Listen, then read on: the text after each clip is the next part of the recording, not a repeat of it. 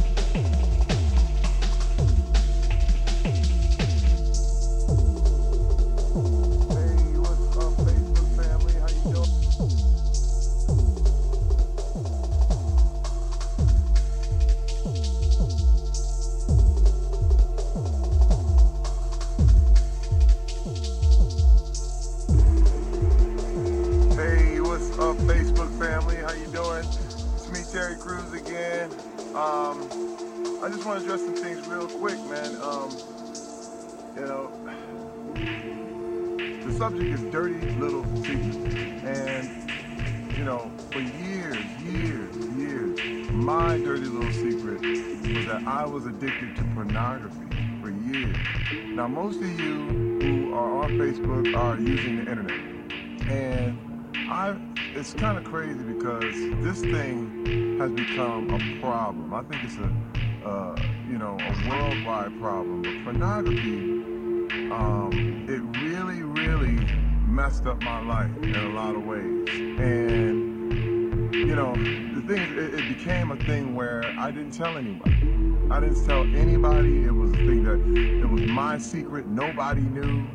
And that allowed it to grow. And it got bad. And when I say bad, some, some people deny, they say, hey man, you know, you can't really be addicted to pornography. There's no way. But I'm gonna tell you something. If day turns into night, and you are still watching, you probably got a problem. And that was me. Um, it affected everything. I didn't tell my wife, I didn't tell my friends, nobody knew. But the internet allowed that little secret to keep staying and grow. And it was something that, you know, my wife was literally like, I don't know you anymore. I'm out of here.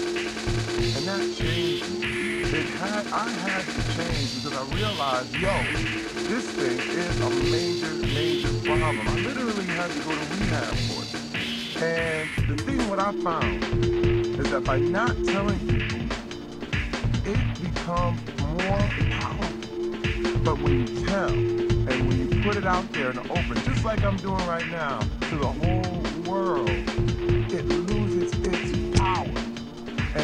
everybody wants you to keep this little secret. Don't tell anybody. Don't uh, whisper it, this and this. I'm telling. And I'm putting it out there. Let me tell you something. You know, I've been free of this thing probably going on six, seven years now. Thank goodness. But now, it's become my battle to help other people who are going through the same thing. Now, I know, again, you're on the internet. You don't have this problem. It's okay. A lot of people don't. But there are a lot of people who can't stop. And I'm here to help you. You can talk to me.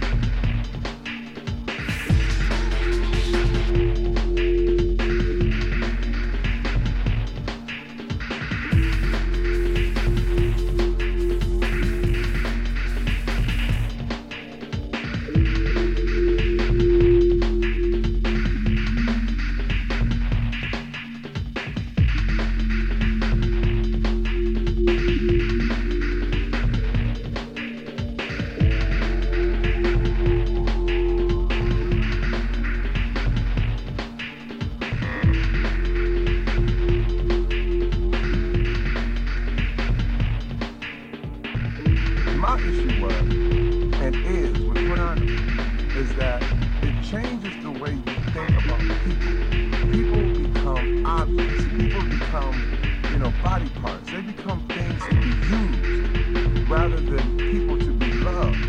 And it really, really, you know, you start to change the way you see people and you start to use people. You start to feel like, you know, you're the man and they're just, you know, whatever. And I had to change my thinking. I had to change what I believed. And once I knew, and once I was aware of what it was doing to me, um, it changed and I do. I, I gotta stop it. And I'm gonna tell you this. My wife was like, I'm out. And you know what? I did not get help so that I could get my wife back. I just want to tell you that. I got help because I needed my, my wife could have decided I'm gone and that would have been it. And you know what?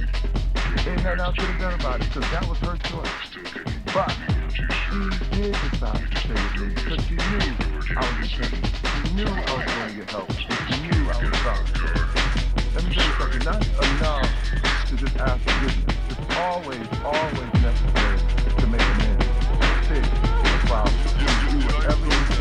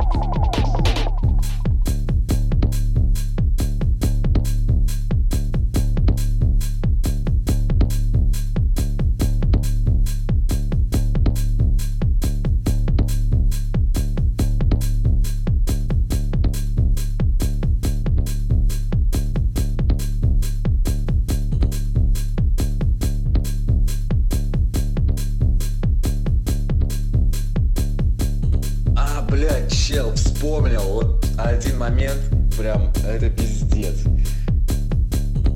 Захожу на мейл в агломерации, там диджейка, с диджейкой, короче, толпа голых парней, баб, все хуячит, а там на колонках стоят, и где-то чуть там сбоку, ну тоже на мейне, за диджейкой, стоит чувак с флагом большим, ну флаг прям, и на флаге таким славянским шрифтом написано «Техномрази».